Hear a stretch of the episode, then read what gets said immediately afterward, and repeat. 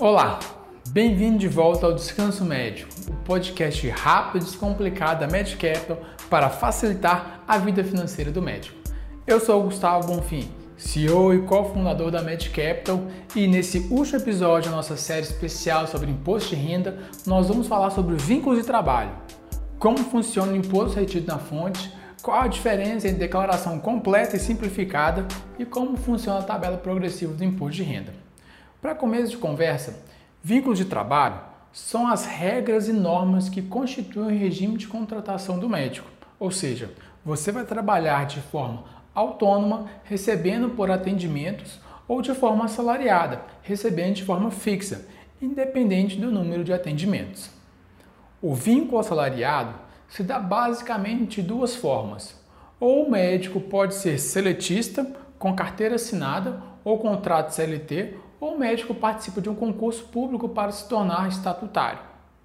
Neste caso, ao fazer o imposto de renda pessoa física, é preciso considerar que a fonte pagadora do médico recolhe o imposto direto na fonte, além do recolhimento da previdência regime geral ou regime próprio. Esses valores são levados em consideração na hora do cálculo da declaração de ajuste anual. Uma dica importante é que o médico se atente ao recolhimento de INSS em duplicidade.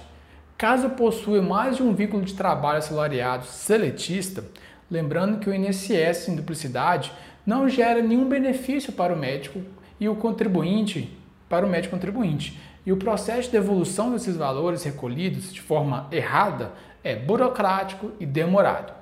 Vale a pena lembrar que o processo de devolução acontece quando há um pagamento a mais para uma mesma previdência.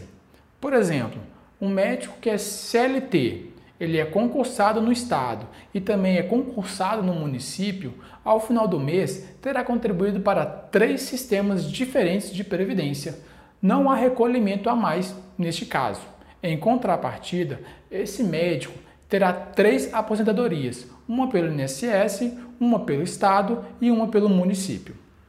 Outro tipo de vínculo de trabalho são os vínculos autônomos. Neste caso, o médico pode atuar em sua pessoa física com os rendimentos vinculados ao seu CPF ou em sua PJ, vinculado ao seu CNPJ.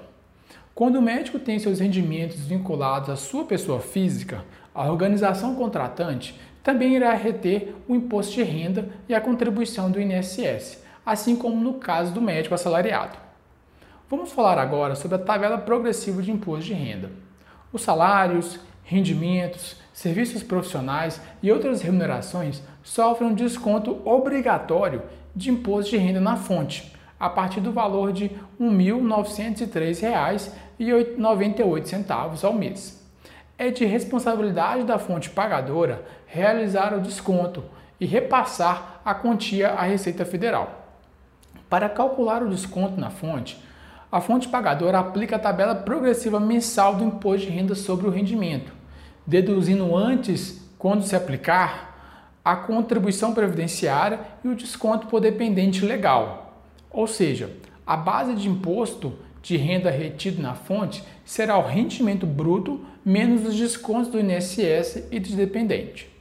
Temos um podcast em que falamos somente sobre a tabela progressiva e explicamos no detalhe como ela funciona.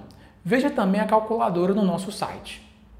Agora, você pode se perguntar: por que o saldo de imposto na declaração de IR pode ser diferente do imposto que já foi retido na fonte? Isso acontece porque na declaração serão lançados todos os rendimentos recebidos de todas as fontes de pagamento. Precisamos nos atentar ao fato de que é muito comum que o médico tenha mais de um vínculo de trabalho. Além disso, na declaração também serão lançados todos os gastos dedutíveis, além dos descontos de INSS e de dependente. Ou seja, a base de cálculo do imposto de renda poderá ser diferente da base de cálculo utilizada para o cálculo do retido na fonte. E essa diferença irá gerar um saldo de imposto a pagar ou a restituir. Outro ponto importante para o médico que influencia no imposto de renda é o modelo de declaração. O médico contribuinte pode escolher entre dois modelos de declaração, que se diferem basicamente sobre como serão considerados os descontos dedutíveis para a base de cálculo do imposto. a declaração completa ou a declaração por desconto simplificado. A declaração completa é indicada para o contribuinte que tem muitas despesas dedutíveis, como dependentes, pensão alimentícia, despesas médicas, despesas com instrução, livro caixa, aporte previdência privada PGBL, doação, entre outras. E serão consideradas cada uma dessas com seu respectivo limite de dedução. Por exemplo, para gastos com instrução é de R$ 3.500, para previdência privada PGBL é de 12% total dos rendimentos tributáveis.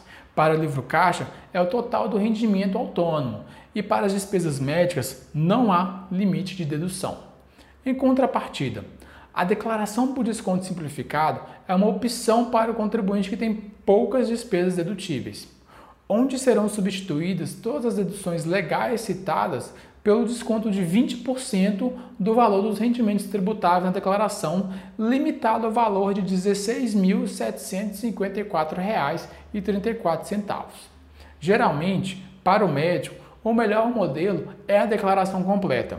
No geral, o médico possui diversas deduções legais que ultrapassam o valor de R$ 16.754,34 da declaração simplificada.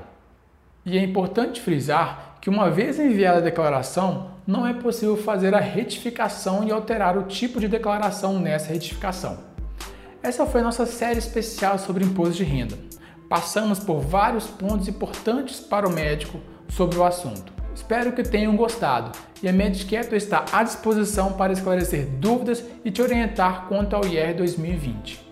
Dúvidas e sugestões é só enviar um e-mail para descansomédico.medcapital.com.br. Um grande abraço!